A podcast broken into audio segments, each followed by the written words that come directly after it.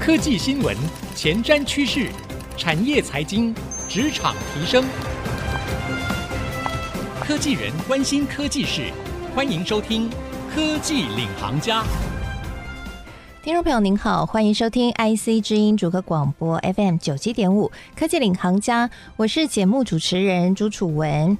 疫情这几年呢的爆发啊，促成了很多产业出现改变，其中线上课程的市场可以说是蓬勃的发展。根据呢资策会最新的一个调查哦，就记录了二零二二年光是数位化的学习一年的产值就高达了五百一十点六亿元，年成长是五十一点四个 percent。那更不用说呢，其实大家都看到最近好多的 YouTuber 纷纷进军到线上课程市场，其中最知名的。当然就是艾丽莎莎了，她的线上课程卖破了好几千万哦，让大家非常惊艳哇！原来这一块是有如此爆发性的这个商机在当中哦。而今天呢，我们在节目当中就为各位邀请到两位很有梦想的女生，她们呢都是三十四代非常优秀的女生，她们从媒体出发，如今呢创办了一间公司，叫做哈比科技。哈比科技就专注在线上课程市场的打造，同时把线上课程跟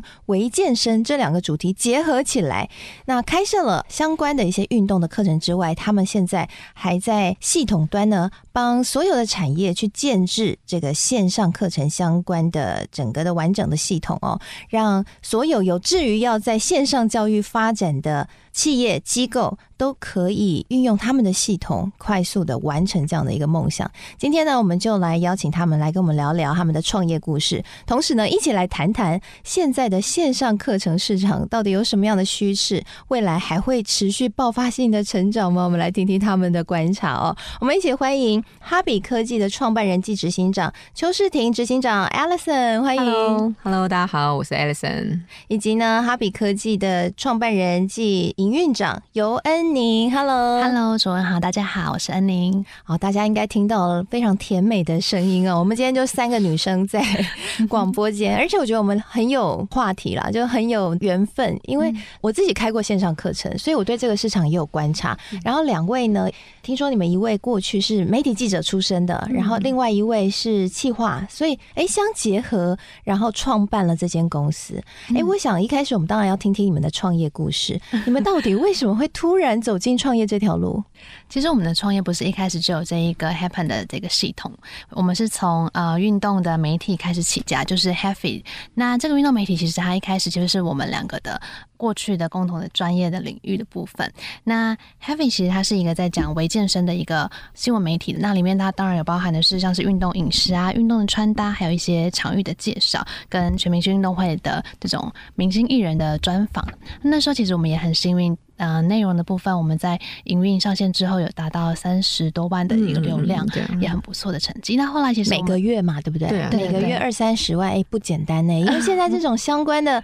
媒体很多，哎，对，也分享一下你们怎么做到的。对，其实应该是内容吧，因为当时其实我光讲运动啊，你可能会很直觉的，要么赛事。然后要么可能就健身这种，但是可能就没有一个中间值。所谓的我们当时着重的点就是为健身，就是可能坊间看到很多人穿 Nike、爱迪达运动的那种穿着，但他们可能没有到那么哈扣的运动，代表他们着重的点跟他们想要了解的东西，其实并不是非常哈扣想要了解的东西，也不会想要每天都去健身。嗯，所以我们是以这个主题为主轴。然后包含可能就是微健身的内容，然后还有饮食的，还有穿搭的，还有场域的，还有专访一些可能明星啊、艺人啊，甚至是可能啊运动品牌界的一些这些最创办人的品牌，他们也可以分享他们自己本身起心动念一些创业的历程。可以让更多人了解他们是，是，所以很聪明的，在一开始市场区隔就区隔对了。我想这就是一个公司会成功的第一步哦，你们做到了。那我也蛮好奇的，那后来在内容经营上，你们是一开开始就规划好，好我要有这么多的小单元，然后一个一个去把这个梦想完成，还是说你们是边走，哎，看着这个流量，看着读者的喜爱程度，然后去规划你们的内容？嗯，一开始大方向其实我们就有拟定好，包含啊运动吃什么啊，穿搭什么，或者是介绍台湾跟国内外的一些场域，比如说大家那个阵子很喜欢去露营，或者是很喜欢去潜水等等的部分。那当然我们也会结合一些大家喜欢的内容，比如说专访的部分，可能大家会想知道说，哎，明星艺人他们平常在运动、维健生活这一块，他们是怎么打理好自己，怎么样子做，不管是穿搭也好，或者是饮食的部分，对，所以我们也会加进一些就是观众喜欢的内容的部分。另外的话，其实一开始就是整体的方向是我们有先你定好的。OK，其实这应该跟你们两个的专业有关，因为一位是企划，一位是媒体出身的，嗯、所以你们在整个的内容架构上面就比一般人纯熟，对不对？那不过呢，在经营一个新的媒体，大家都会遇到黑暗期，嗯、就是一个新品牌要打造，总是一开始可能没有那么多人知道。嗯、你们是怎么度过的？然后你们的流量黑暗期大概多长？好像没有太多的黑暗期，因为其实我们就是一步一步的去累积这些流量，对对对，包含我们从社群开始，我们呃会介绍很多台湾或者是海外的一些场域嘛，那大家就会去哪边，比如说潜水或者去哪边登山百越，就会打卡我们，然后就变成是 wow, 对很多社群大家共同响应这件事情，嗯、不仅只是在网站上面的这些文章，他们去接收到这些新的资讯，他们在社群上面也会跟我们分享，等于是有一种互动的形式，是所以让更多的人知道我们，慢慢的也累积在这样子。户外圈的一个声量，了解。那你们是多久每个月的浏览人次二十万到三十万的流量？大概四五个月吧，差不多四五个月就有了，真的是非常专业哦。这个有可能是因为疫情加成，也有可能哦。对，因为疫情的时候，我在家也一直在搜寻 健身相关影片，因为不能出去又要运动，对，或者是一些玩的，之后可能要去哪里玩，或是干嘛，就是不能去，至少可以眼镜先搜藏起来，先搜一下。所以我观察你们两个，其实对于市场的风向和趋势，其实掌握的蛮快速的。因为像一开始你们创建一个内容媒体嘛。就 Healthy 嘛，嗯、那后来呢？你们又开始着手开发线上课程的对相关平台，还有课程，你们也有开很多微健身的一些运动的课程，对不对？嗯，然后现在还开发了一个系统，就是完全是提供一个技术平台让大家可以使用，是怎么样走上这一步的？嗯。其实我们一开始是从媒体，其实喂养大家很多不同的，不管是微运动啊，或者是健康饮食的这些 content。那其实我们的读者呃也有给我们一些 feedback。其实，在学习上面，我们也有想过，不仅只是文章的提供，也包含的是线上课程，也可以是有不同的学习，甚至是线上结合线下 hybrid 混合式的方式，让我们的不管是消费者啊，或者是读者，他们有更多新的学习的场域跟空间。对，嗯、那刚刚有提到，就是为什么会变成到现在的。系统的部分，其实我们在这个运动线上课程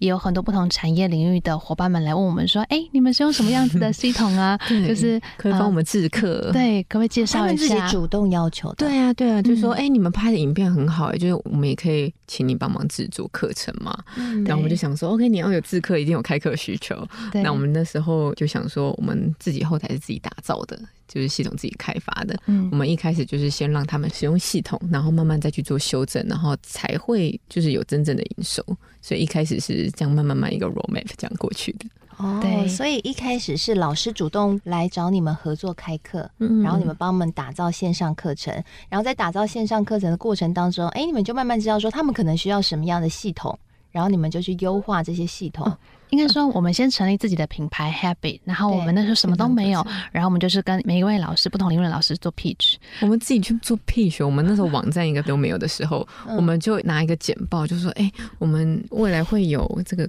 线上课程的平台，你愿不愿意加入我们这个计划？然后到时候会有什么什么什么这样给他。”我们大概 pitch 了好多个人，真的是跟快要一百个人，然后才有几个这样子回应我们。哇，你们真的很不简单哎！那后来你们。成功的邀请到几位老师之后，你们就开始为他们规划打造线上课程。没错，那你们的会员就是潜在他们的顾客了，对吗？对，没错，没错，没错。所以其实是一样的，因为我们先从 Heavy 累积流量，有这些观看人，你会想说，OK，你一个月有三五十万的流量之后，是不是可以给他们更多延伸的一些服务？就当然，你就是互利嘛，就是你也要赚钱。除了广告，因为毕竟媒体的营收方式就是广告跟异业合作，或者是一些其他广编对去做合作。对，那所以我们就想说要再加更多的一些服务内容，所以我们往课程里面走，然后才去做不同的 pitch，先让老师认同这件事情是不是要优化、要调整本身我们自己原本预想的商业模式，打造出来之后，帮他们规划完课程之后上线。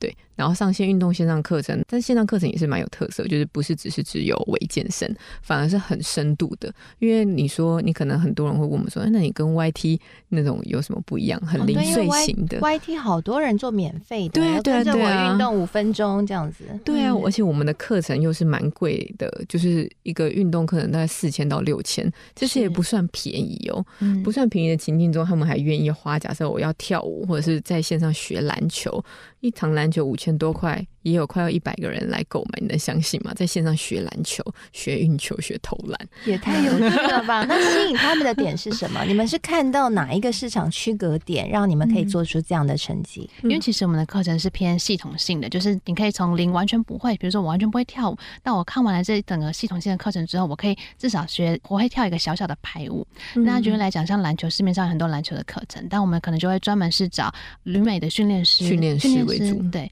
不会说哦，我要找一个球星，只是为了满足球迷大家的喜好，而是我真的是想要学习篮球。然后可能因为现在在台湾很多不管是男生女生受限于体格的状态啊，那如果今天训练师来教你的时候，你其实你可以更知道你要怎么样从完全的不会，然后一直到你可能会一个，比如说上篮的脚步，你可以更熟悉，嗯、甚至是他有把一些像是辅具篮球脚步垫带进台湾，那你可以是线上一堂线上课程，结合比如说辅具，或者是结合线下一对一的时间跟老师上课，你就会变成是呃。你有更多元的形式去学习这个项目，嗯，对，这也是我们推进我们后续系统的发展吧。就是也验证了一下，线上课程情境不是只有线上课程这件事情，也有可能是虚实整合。例如，可能包套不同的品牌赞助，那些品牌我们跟他们合作，他们也会协助我们推广，其实是互相加成彼此的。所以，一个是虚实整合，一个是线上跟线下课程，不是只有线上课，可以是线上一堂，可能包套线下一堂，看你不同的每个人的需求，需求点不一样，你就会选择不同的方式。是是，哎，蛮有趣的。你们还有找赞助商一起合作，嗯、然后共同来推广课程。对对对对对。哦，这是一个很棒的一个行销的方式，哎。对对，那我也蛮好奇的，因为刚好可以说是你们也搭上了这个线上课程整个爆发，因为疫情而爆发的这一个风口。嗯。不过呢，随着现在的疫情慢慢趋缓了，其实大家慢慢都开始走往实体去上课或者去活动了。嗯、对你们会不会有影响呢？休息一下，广告回来继续收听科技领航家。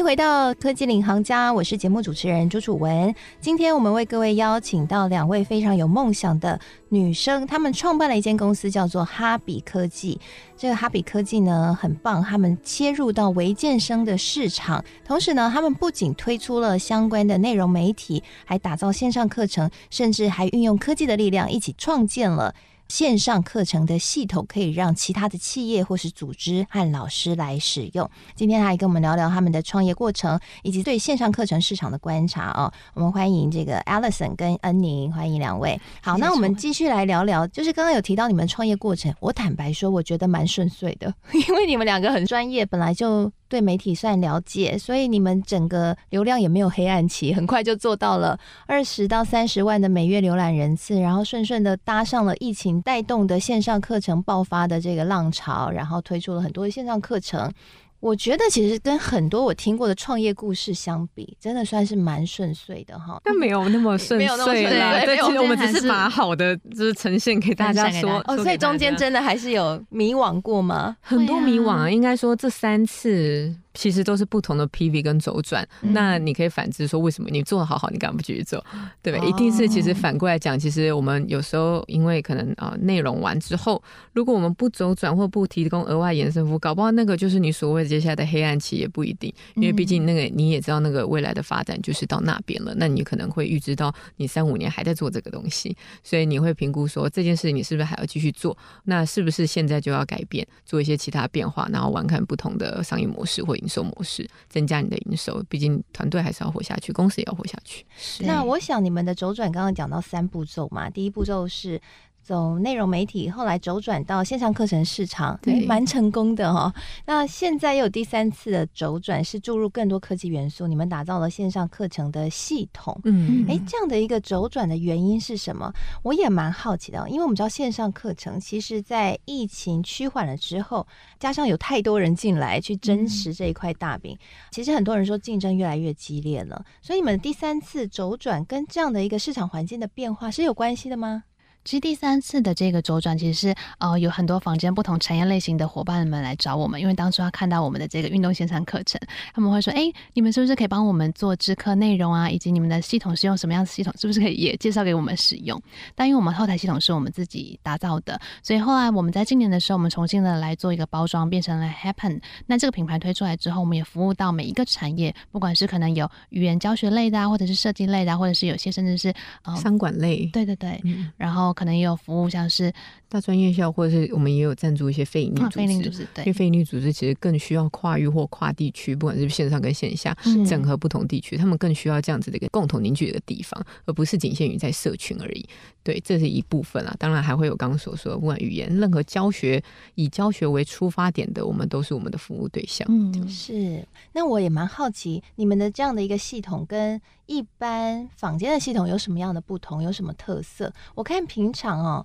大家在打造线上课程的时候，可能会用很多的不同的。嗯、社交的工具和平台哦，譬如说可能会使用 Line@ 啊，或前一阵子很红的 Discord 啊，我自己的课程 也有用过。那还有很多像电子报啊等等的。那你们的系统是跟这些平台做整合吗？还是你们有完全自己一套的工具？你们的特色在哪里？其实我们是所谓的聚合，聚合型的概念就是我们不会主张大家要来习惯用我们的。举例来讲，就像可能呃，房间品牌不管用光直播好了，Google。Meet、Microsoft、Zoom、Webex 一大堆，每个品牌我光要可能参与过什么活动都要去下载或者是注册这些东西。但是我们反而对于品牌来讲会很好优势，你只要把你原本直播的链接贴到后台，你就可以绑定跟串接你原本的会员数据了。但是对于消费者来讲，你就很方便，你只要单一入口。那即便他后续跳转到其他第三方，但至少对于他来讲，我可以收集到他的会员数据。其实这也是一个对于品牌来讲很好的一个整合。嗯，对，重点就是你们。帮助他们可以搜集到会员数据，是因为这对于网络行销来说是非常重要的，嗯、对不对？我们必须要有客户的名单，对，了解。那所以像你们的系统帮他们做整合，然后搜集数据，听说你们还会去进行数据分析，是吗？嗯，对，像我们会透过比如说老师上完课之后，那我们后台就会有所有的，包含是可能观看数啊，或者是比如说完课率等等的这些数据。那对于老师来讲，他会很清楚的知道，哎，我下一堂课我要制什么样子的课是学生喜欢的。那学生是不是喜欢我的线上课程，或者喜欢我的一对一的咨询，或者是线下的活动，他都可以在后台很清楚的看到。那也会变相是加成他未来不管是制课也好，或者是服务这一些满足消费者的需求也好，都会是他很大一个提升的助力。嗯嗯，了解。所以换句话说，其实你们也是从自己的经验出发，嗯、然后呢，你们打造的线上课程还有相关的系统，顾客觉得很好用，所以他们就希望说你们那一套可不可以直接给他们，然后你就帮他们设计了。嗯，那你们接下来的计划是什么呢？听说你们还会开发很多不同的版本，是吗？嗯嗯，我们之后也会开发不同的版本。刚刚讲到，我们其实就是结合两大核心，第一个就是 CMS，就是内容管理系统，我们把不同的内容全部做整合，不管包含所说的刚刚的文章，文章才订阅制。你也可以是一种内容的收集。那课程你当然也可以多变成可能募资的形式，或者是团购的形式去做加成你本身的事业体，或者是预约咨询，其实也是一种知识的传递。当然，活动刚刚所说线上活动或者线下实体举办一些工作坊啊、讲座、扫 QR code 去做报道、去做追踪，甚至是可能结合我们的。电商模组去虚实整合，可能有效包套这样子，这都是可以所有的一个内容管理一个整合。你十几个、二十个内容，你还可以在坊间去找不同的品牌东拼西凑，但是可能对于你上百个、上千个内容的时候，你很难去做管理。我们一部分是整合这件事情，那另外一部分就是我们的会员会员管理部分，就是你要开源也要节流嘛，让你找寻到那百分之二十 percent 的核心顾客，为品牌企业打造那八成的营收。所以我们就是这两大核心去做。扛摆在一起，那未来的事业体其实我们会更着重在 CRM，就是你会员整合完之后，你要怎么再去跟他们 remarketing 再互动这些事情再去着重。例如可以想象成未来可能像是后台有像 marketplace 类似 App Store 一样，你可以去加成协助品牌可能增加营收。以及包含更多的消费者历程可以去做追踪吧。嗯嗯，所以等于是一站式的，就把所有我们从前端的内容到后端的会员管理，都在你们的系统里面就可以完成了。嗯，可能目前的市场上面看到比较多的企业或组织，他们使用的方式是运用好几个平台，然后分别去管理。对，那你们等于帮他们建造一个一站式就可以完成这一切的一个工具。对，对没错。因为对于我们来讲，就是其实企业最重要的资产是会员。那如果你的会员，比如说在 A 平台，他叫他可能叫一个名字，他在 B 平台叫一个名字，你很难知道你这个会员他到底是喜欢什么样子的内容，或者喜欢什么样子的 content，会很难去辨别。所以我们把它整合在自己的一个平台里面，其实是你可以很有效跟很方便去做分析的。是，那你们的系统服务，在市场上面提供给顾客的方式是买断型吗？还是说有其他的一种方式？因为像我我自己设想到的这个需求，除了有企业啊、组织啊、补习班啊、学校等等可以运用之外，或许有一些比较小单位的呃学习组织，或者说个人，比如说老师，嗯嗯嗯嗯、或许他有很多门课，他也可以运用你们的系统。那像你们收费的方式是比较有弹性的呢，还是说是要一次性买断呢？啊，我们是采订阅制，就是会有两个营收模式，就是包含的是说维运费，就是订阅费，每个月的服务费，以及包含可能交易的服务费。我们也是希望这些品牌，小至个人，大至企业内训这些品牌们，他们可以透过我们的系统，可以去真正有达到多元营收跟创造更多营收的方式。是，那可不可以跟我们分享一些案例？现在你们接触到有没有哪些你们觉得诶蛮意想不到的使用案例，让你们发现说你们的系统诶原来也可以触及到这些产业？嗯，我举一个我们其中一个教韩语的老师，这个品牌很特别的是，他们原本他们就有这样子线上开课的需求，但是他们可能是用电商的模式在做线上课程，他们就做的很辛苦。因为电商模式怎么做啊？就是用电商的系统啊，弄然后去卖课程啊，因为毕竟可能就像虾皮那样吗？呃，类似可能其他电商平台开店的品牌，就是用电商的服务，然后去把品牌。就是把课程放上去，但是其实它的场景运用，例如可能电商就不会有作业批改嘛，也不会有一些可能作业的讨论啊，或者是怎么样去做更了解他们这些线上课程使用的情境。所以他当时就是用电商，蛮多品牌其实都是用电商去卖课程的喔。其实这个是坊间大部分我们接触到很多开课的时候，他们是用电商的模组去套在自己的内容电商里面。哦，对，所以就相对来讲会很辛苦，因为他也不知道这些学员他们的状况。那后来他们学我们的系统之后，他们确实让他们单个月就增加一千五百个会员，然后也提升一百五十万的营收的商机。那他们觉得很棒的地方是，他们可以做不同的包套模组，就是刚刚跟 Alison 说的一样，他可以一堂。线上课程，然后搭配一个，比如说一对一的韩语的老师的咨询啊，或者是他可以搭配一个教材，甚至是他们会很常举办一些线下的活动，因为他们是在教韩语，所以他们会结合一些，比如说韩星来台湾，可能办一些小小的说明会，他们就会一起参与这样概念。所以对于老师来讲，他有很好的系统，他只要顾好他自己专业的内容，其实就 OK 了。后续的这一些，不管是金流的串接啊，所有的功能的设备，都是我们可以完全的去 support 他们的。哦，所以你们连金流的部分都帮他们全部串好了，嗯、就一站来，所有的学员用这个老师把他的课程放到你们的系统上，学员来从一开始购买到最后交作业。到学员离开所留下的各种足迹资料，都在你们的系统里被完整的记录下来，是吗？嗯，没错。所以对于老师来讲，他就可以很清楚的，他很轻松。他今天只要准备好他所有的教材，他只要来到这边，他开始好自己的架站，他只要三分钟就开始好自己的网站。那前台他可以自己来做设计 banner 搭配，后台的话，他可以很清楚的看到每一个学员刚提到的学员的学习的历程，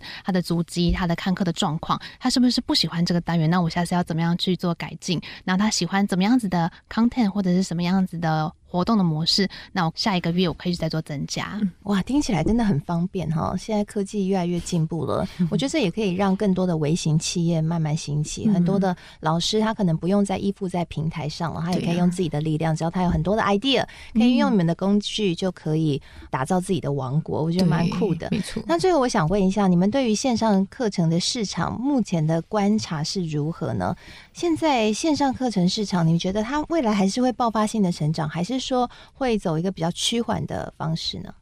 嗯，我觉得每一个人学习的形态不太一样，可能有些人喜欢去补习班线下的，有些人还是习惯实体的讲座，有些人喜欢看线上课程，他比较喜欢一个人独处。那因为我们的系统是属于它是混合式的嘛，所以都有。我们希望可以容纳所有的每一个人的学习的习惯跟条件去做设计，所以我们刚刚才会有这样子的包套的方式。那未来我相信我们也会区分刚刚提到的，不管是否中小型企业的方案，或者是否比较轻量化个人的，因为在知识变现或者是在内容的传递上面，我们希望。是没有限制的，除了是场域台湾的限制之外，是我们希望在世界各地大家都可以学习到，只要我有知识，我有这样的专业，我都可以分享出去到每一个地方去。同样的，老师在分享这些东西的时候，他们也有相对应的收入，对他们来讲也是相辅相成的。我觉得。是，我想你们非常的聪明，因为你们从一开始系统的打造就是虚实整合，或许这也是未来我们在线上学习，或者说整体大家在学习上面一个重要的主流趋势。我想应该也不一定会是。完全线上，或是完全线下，现在大家都习惯虚实整合，所以你们提前打造了这样的一个系统，就为着明日我们更棒的一个学习铺了一条路。好，谢谢你们今天来到节目当中的分享，谢谢，谢谢陈文，谢谢。好，透过呢刚刚 Alison 跟恩宁的分享，我想各位应该更加的了解，哇，现在线上课程的市场。不仅呢出现了一些趋势上的改变，甚至呢在工具上面也越来越完备了。我想这对于我们不管是老师或是学习者来说，都是一个好消息，因为也代表着未来我们在学习上面可以更多元化，也可以更便捷，知识的传递也可以更无边界。非常谢谢您今天收听科技领航家的节目，希望您喜欢今天的节目内容。我们下次再会喽，拜拜。